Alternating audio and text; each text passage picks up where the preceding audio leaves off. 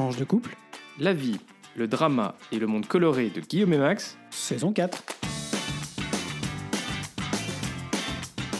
Bonjour, bonsoir. Nous sommes Guillaume et Max et on vous souhaite la bienvenue dans ce 22e. Il reste à des scories. Voilà, voilà, voilà. on vous souhaite la bienvenue dans ce troisième épisode de la saison 4 de Tranche de couple. Épisode qu'on a choisi d'intituler Pas de fumée sans feu. Comme d'habitude, on vous invite à vous abonner à ce podcast pour être notifié des nouveaux épisodes diffusés le lundi tous les 15 jours. On se retrouve entre-temps aussi sur notre page Facebook, sur notre compte Twitter ou sur notre email euh, tranche le chiffre de couple et pour l'email tranche le chiffre de chiffre de couple gmail.com. Enfin, un mot, un seul, partagez sur vos réseaux sociaux à vos proches et puis à toutes celles et tous ceux qui sont susceptibles d'être intéressés par le podcast. Ça nous permettra de continuer à accroître la visibilité de tranches de couple et aussi à garder la motive pour continuer à vous proposer ce podcast tous les 15 jours. Allez, c'est parti. Comme d'habitude, on commence par euh, notre tranche d'actu et on commence aujourd'hui par un petit point sur ce qui se passe à l'est de l'Europe. Guillaume? Et absolument pas de fumée sans feu euh, en Ukraine où les bombardements euh, continuent et où la guerre a pris un tournant assez euh, mouvant ces derniers jours.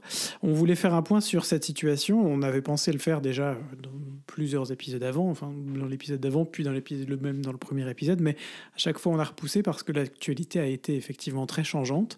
Euh, ce soir, je crois que vu la taille de, de, ce que j'ai écrit, euh, préécrit en tout cas pour pour, euh, on a pas mal de choses à vous à vous raconter.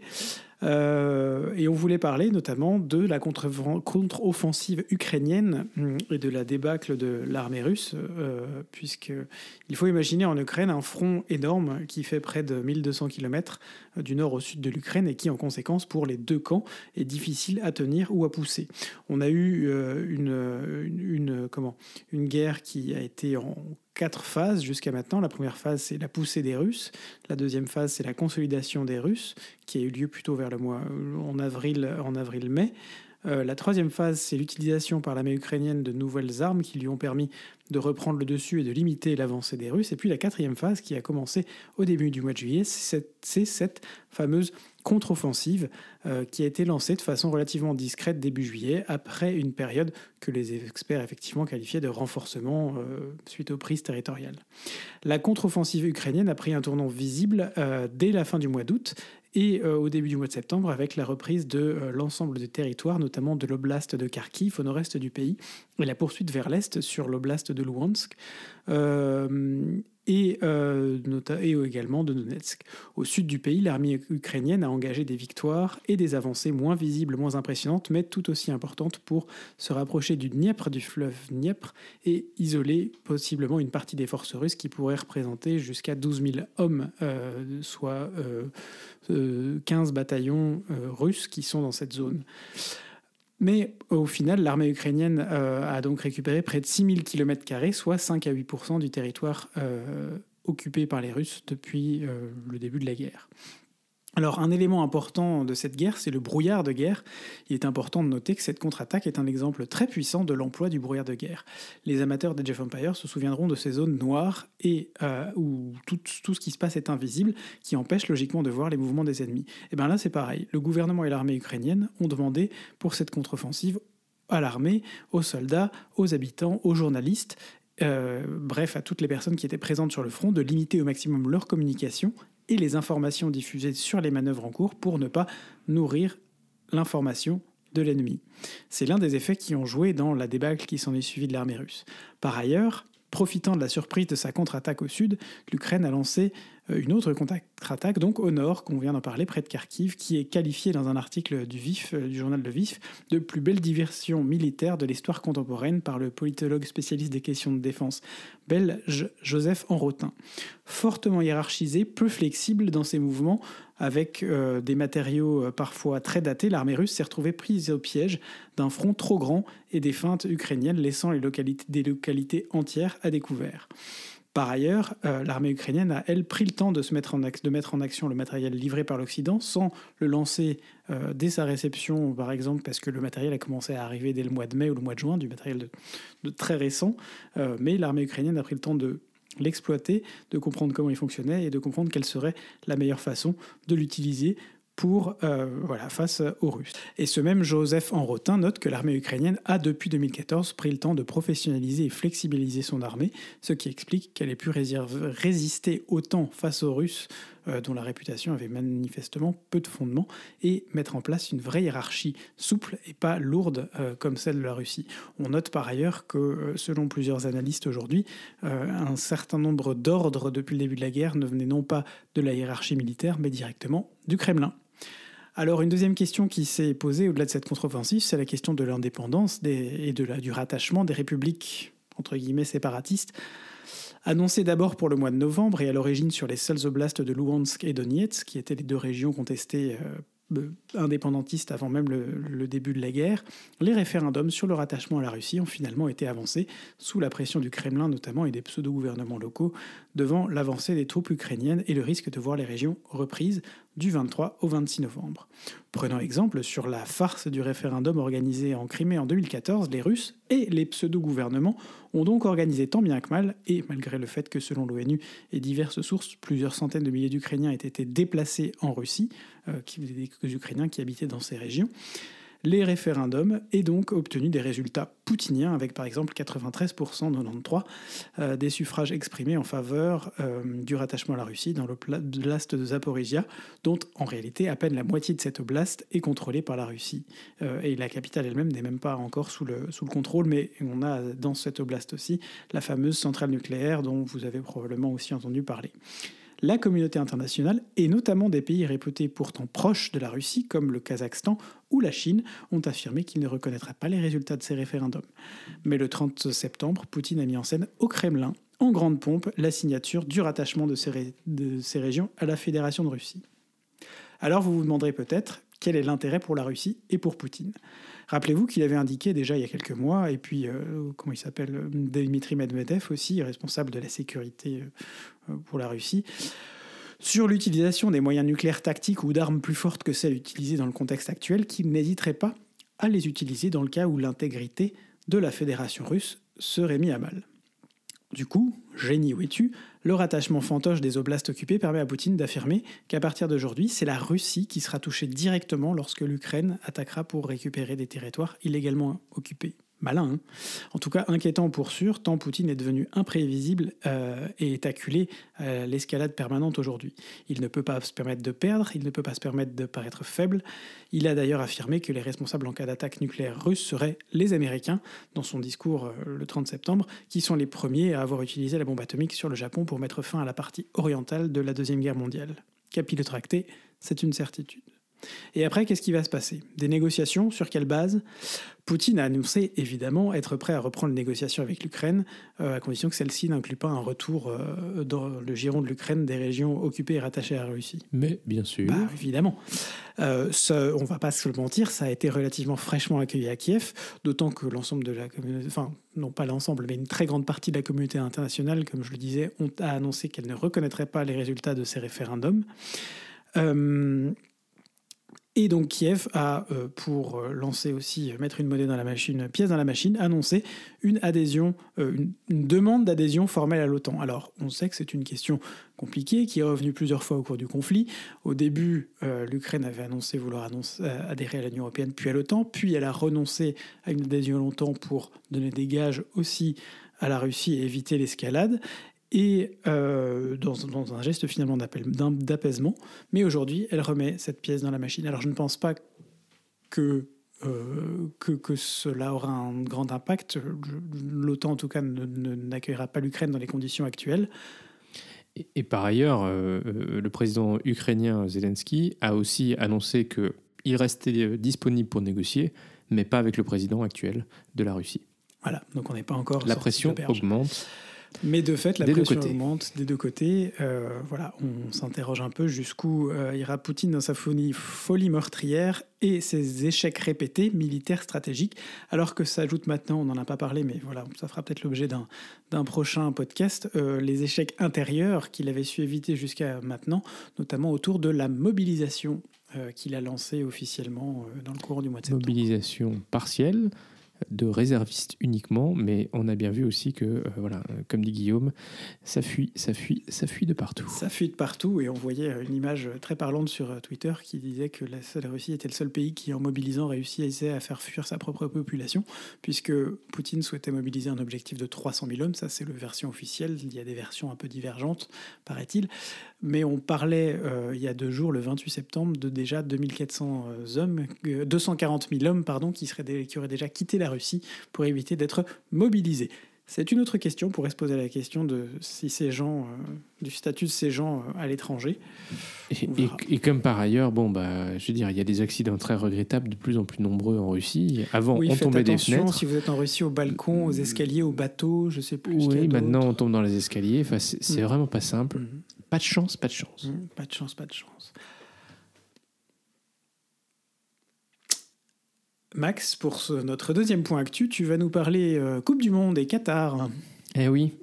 Alors, il n'y a pas le feu euh, au désert, mais il fait chaud. Ouais, alors on s'est posé la question si cette Coupe du Monde au Qatar, c'était finalement pas l'arnaque du siècle.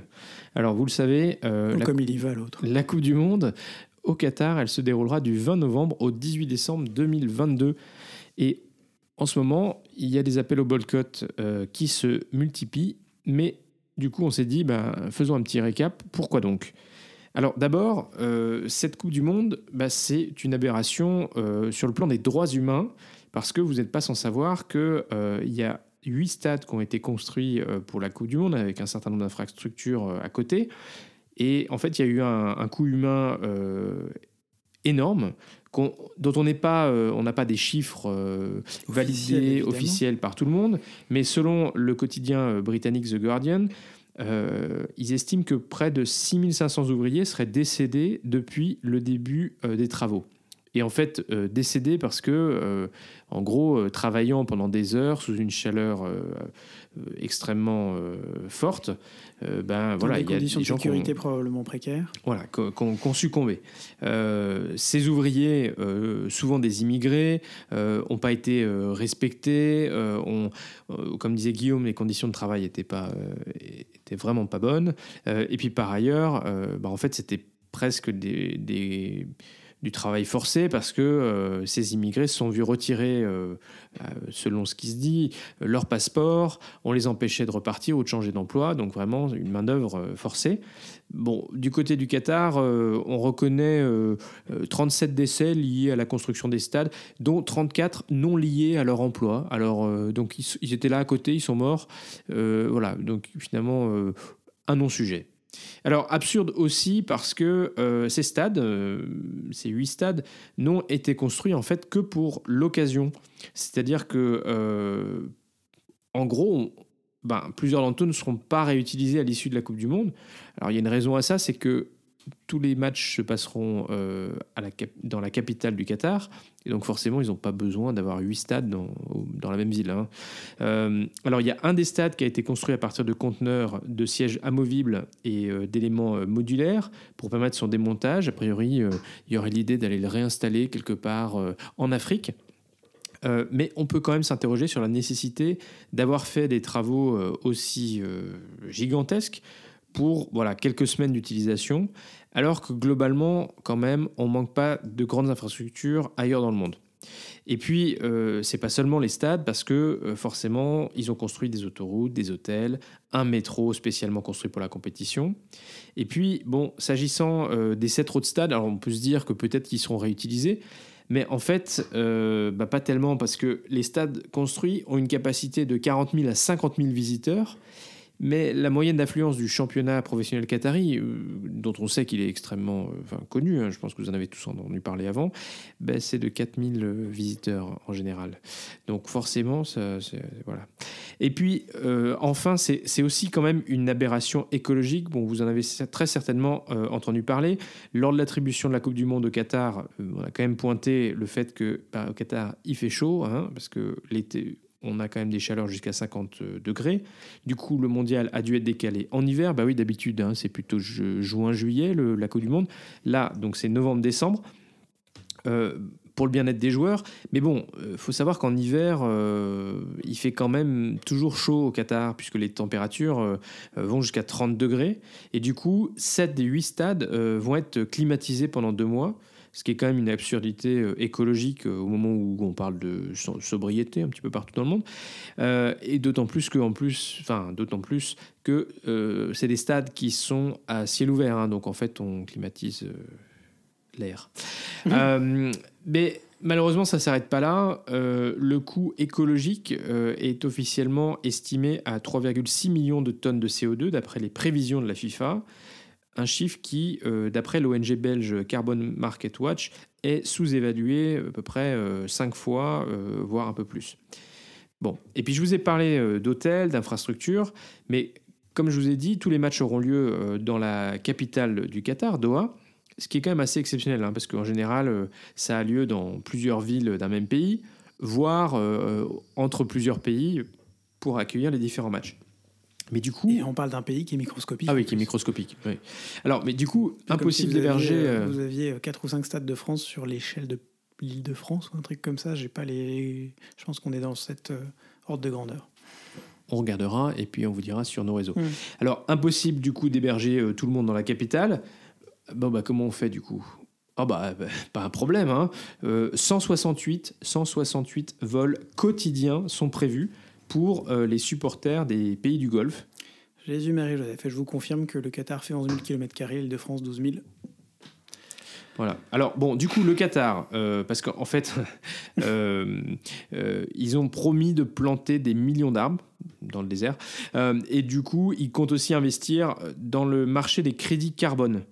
Alors, le crédit carbone, chaque crédit est censé représenter une tonne de CO2, mais une tonne qui a été réduite par rapport par quelqu'un d'autre, en fait. hein.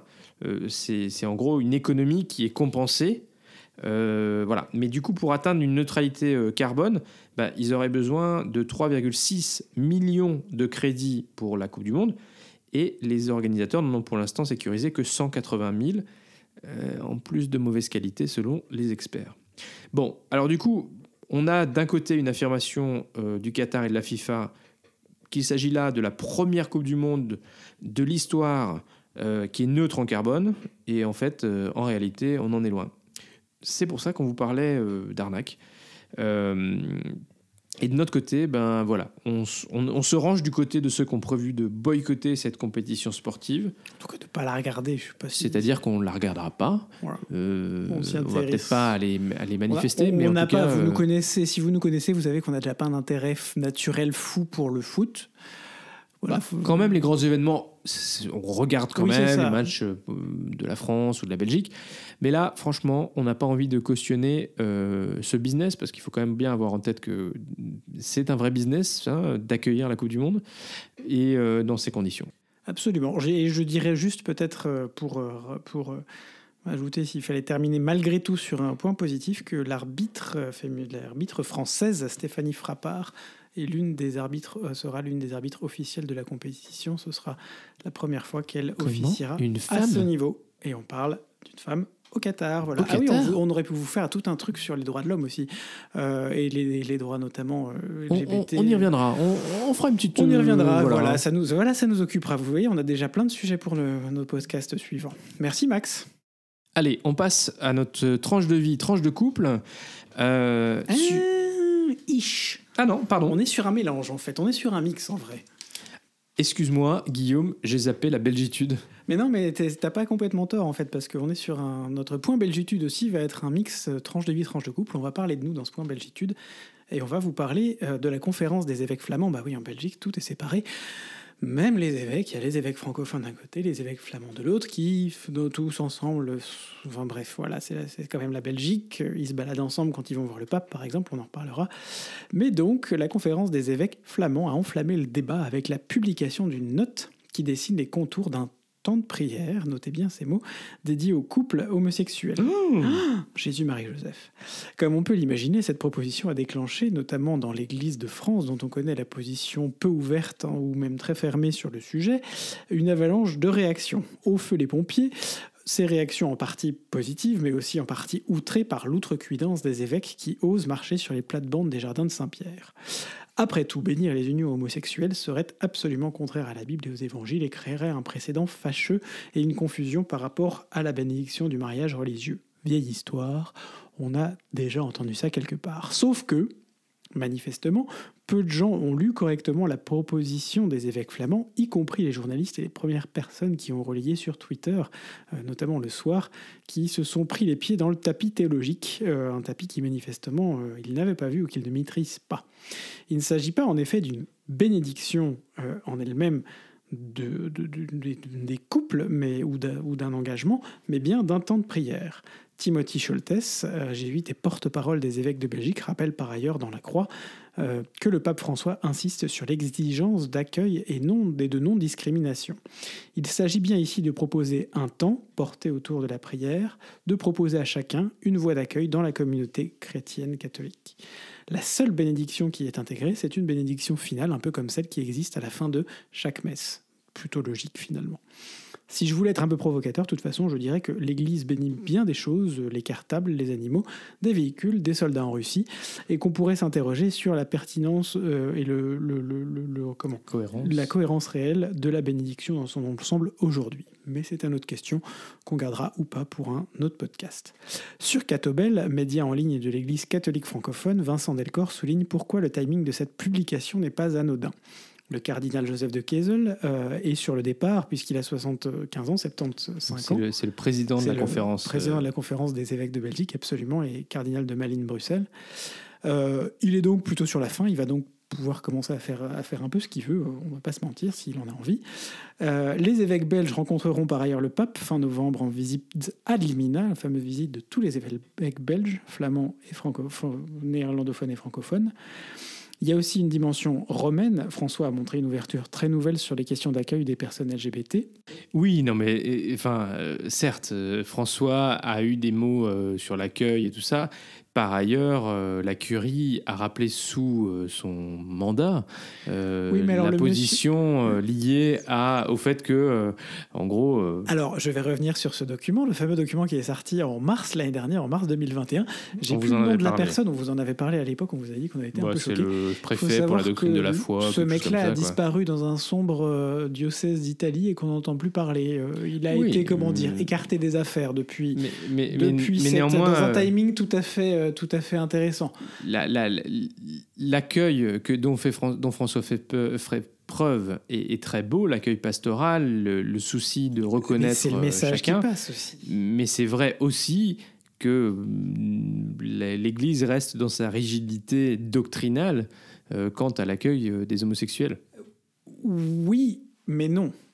Euh, on pourrait rajouter, alors, on pourrait rajouter aussi cette dimension.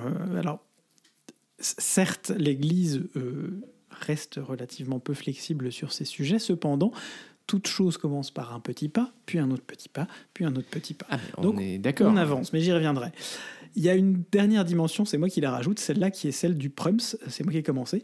On attendait plutôt une proposition de ce type venue d'Allemagne, où, comme on vous en a déjà parlé, le synode qui, qui a lieu là-bas a donné lieu à un certain nombre de prises de position par euh, les catholiques allemands extrêmement fermes, extrêmement radicales, extrêmement progressistes. On se serait attendu que eux mettent ça en place. Eh ben non, c'est la Belgique, paf, à côté. Sachant que les Allemands ont quand même fait, il y a quelques mois, euh, des bénédictions de couple homo. Euh, ah oui, oui, mais c'est pas nouveau. Simplement, à ce, à ce niveau, au niveau des évêques, c'est tout à fait nouveau. Bref, le débat continue, mais ce qui reste certain, c'est que le parcours vers un accueil pur, plus plein et entier des personnes LGBT au sein de l'Église catholique est encore long, mais que ces propositions, comme je disais, permettent d'alimenter sa progression petit à petit, euh, comme le souligne toujours dans la croix le, deux membres du, du, CA de Devenir un en Christ, une association qui travaille sur le sujet en France. Les temps que nous vivons sont passionnants, et même si on adorerait que ça aille plus vite, il est fascinant de se dire qu'on voit en direct les choses changer. Et puis après tout, Max et moi avions pris un peu d'avance avec un temps d'engagement finalement très similaire à la proposition des évêques flamands il y a déjà 5 ans, en 2017. Cœur, cœur, cœur. Cœur, cœur, cœur, love, love, love. Voilà, on vous avait dit que ce serait un peu de vie de couple. Et on vous mettra d'ailleurs la, la- la proposition euh, des évêques flamands sur, sur, flamands sur nos réseaux sociaux pour vous donner une idée et que vous puissiez vous faire euh, La vôtre. la vôtre. Bon, alors du coup, on passe à la vraie euh, rubrique euh, classique, traditionnelle, tranche de couple, Ouais. euh, sur notre vie de couple. Et euh, on vous avait déjà dit que le rythme de travail était euh, éreintant, mais on a aussi repris une vie sociale, Guillaume. Eh ben oui, et puis comme, comme on fait jamais les choses à la moitié, on reprend une vie sociale avec des trucs quasiment tous les soirs. Là. Ça ça n'arrête pas. On a enchaîné les choses. Alors on voit plein de monde, c'est chouette. On, on voit des amis, ça on vous en avait parlé aussi dans le dernier podcast. C'est- on trouve très chouette de, de reprendre ça euh, après l'été. Et puis cette semaine, on a fait une soirée suisse. Exactement. Alors, vous allez vous poser la question. C'est quoi une soirée c'est suisse? quoi une soirée suisse? Euh, Et puis surtout, euh, une soirée suisse à Bruxelles, qu'est-ce que ça veut dire? Alors, il faut savoir que euh, dans le cadre de mon travail, je, suis- en lien avec euh, euh, les, Suisses euh, à Bruxelles. Et du coup, euh, qu'on a eu l'occasion d'être invité à une soirée qui a lieu chaque année, qui est organisée par les ambassades de la Suisse auprès de la Belgique, de l'Union européenne et de l'OTAN, qui s'appelle la soirée suisse, qui met en valeur du coup un canton chaque année et surtout au travers de ses spécialités culinaires. Et cette année, je vous le donne en mille. Grüezi C'était le canton de... Zurich Voilà, qui était mis en avant. Ils ont du très bon fromage et de la très bonne charcuterie. Je suis pas sûr que les tomates cerises, elles venaient du canton de Zurich, cela dit. Voilà, donc en gros, euh, il rassemble à peu près euh, 600 personnes dans un lieu qui s'appelle les Jeux d'hiver. Bon, c'est un petit clin d'œil quand même à la Suisse. Euh, et son fromage fondu, même s'il n'y en avait pas. Euh, alors bon, bonjour le Covid. Et en plus, il faisait, euh, il faisait mauvais. euh. Bah, C'est-à-dire que, bon, c'est osé quand même. 600 personnes euh, rassemblées, au moins pour les discours, dans un espace qui était assez exigu. Bon, on est passé entre les goustes pour l'instant. Euh, et euh, voilà, on a découvert les petites spécialités euh, de fromage, de charcuterie de, du canton de Zurich. On a découvert aussi que le canton de Zurich faisait du, du, du jus de pomme, du jus de pomme spécial qui est, qui, est, qui est genre mélangé pendant juste 5 secondes et pas pendant euh, 20 minutes ou un truc Voilà. comme ça. Ils font de la bière, ils font du vin, on va pas trop revenir dessus. Euh, ils font des, des- de la viande végétarienne Ouais, aussi. ils ont des petites spécialités. Alors, il y avait un petit, il y a toujours un petit côté créatif visiblement dans cette, euh, dans ces soirées. Euh, et donc, euh, voilà, ils nous ont présenté un petit peu les innovations culinaires. Donc, on a mangé un kebab bah, végétarien. Et puis, on a goûté différentes petites spécialités. Alors, on a goûté y compris du chocolat. Alors, c'est quand même assez osé de, venir avec de la bière et du chocolat en Belgique. Euh, même quand on est suisse. Vous savez mon, mon- ma position sur le sujet. La bière, c'est pour les Belges, le chocolat, c'est pour les Suisses. Oui, alors ça dépend quand même, parce qu'on a goûté un chocolat qui était quand même bien dégueu. Non, non, mais là, il y avait. C'était un ils chocolat Ont, ils, ont, ils ont fait une espèce de. Mélangé sucette, avec- ouais, une, ça, euh, ouais. Ou une mini, une mini cône de cône. chocolat avec quelque chose, que je dis bien quelque chose dedans. Pas trop réussi à liqueur, je sais pas quoi, c'était. Non, c'était. Mais bon, fou. voilà, c'est toujours intéressant de, de savoir euh, ce qu'ils avaient.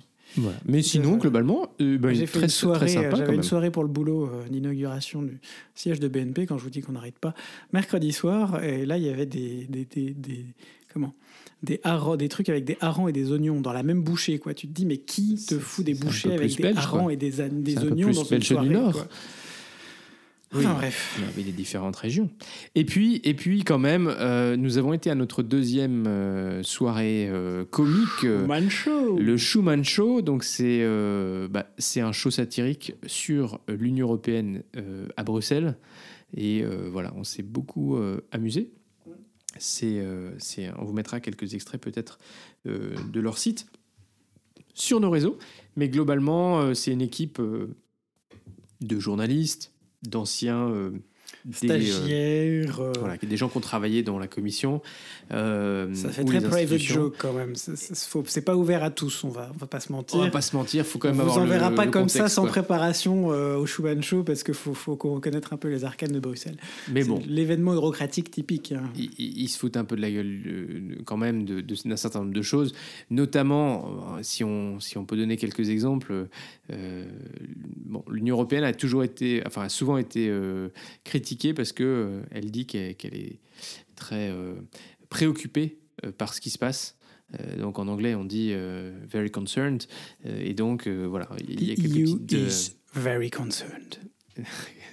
euh, et donc, il y a quelques petites blagues qui, euh, euh, voilà, qui, qui, qui circulent là-dessus. Euh, Ursula von der Leyen en a pris un petit peu sur son grade, euh, notamment par rapport à, à ses critiques de la nouvelle première ministre italienne. Bon, c'est quand même un petit peu compliqué quand on est chef de l'exécutif européen de critiquer un premier ministre qui vient d'être élu. Qui n'avait pas encore été élu. Oui, mais bon, qui du coup a été élu.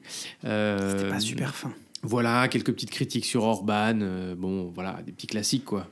Euh, On rajouterait qu'elle a sûrement des, des, des- des- comment Giorgia Meloni a sûrement des des prises de position qui sont très à l'opposé, diamétralement opposées sur certaines sur j'ai cru certaines choses. dire des qualités. Euh, euh, pardon. non, non, mais elle a quand même, euh, elle a quand même euh, communiqué suite à euh, ce qui s'est passé cet après-midi euh, en Russie en disant que ça ne se passerait pas comme ça et que ça n'était pas du tout la position que, et que l'Occident devait avoir. Donc, il y aura peut-être quand même des moyens de s'entendre sur certaines choses, on peut l'espérer. Tu veux dire qu'elle n'a pas été complètement. euh, Enfin, qu'ils n'ont pas été achetés par, euh, par Poutine? C'est ça. ça, c'est plutôt une bonne nouvelle. Plutôt une, une, une, une- une bonne nouvelle. Peut-être qu'on verra comment, quelle sera ses relations avec euh, les Polonais et Orban. Enfin bref, on dérape. On dérape, on dérape. On est Oui, et dans- puis cet épisode est déjà. Fort long. fort long.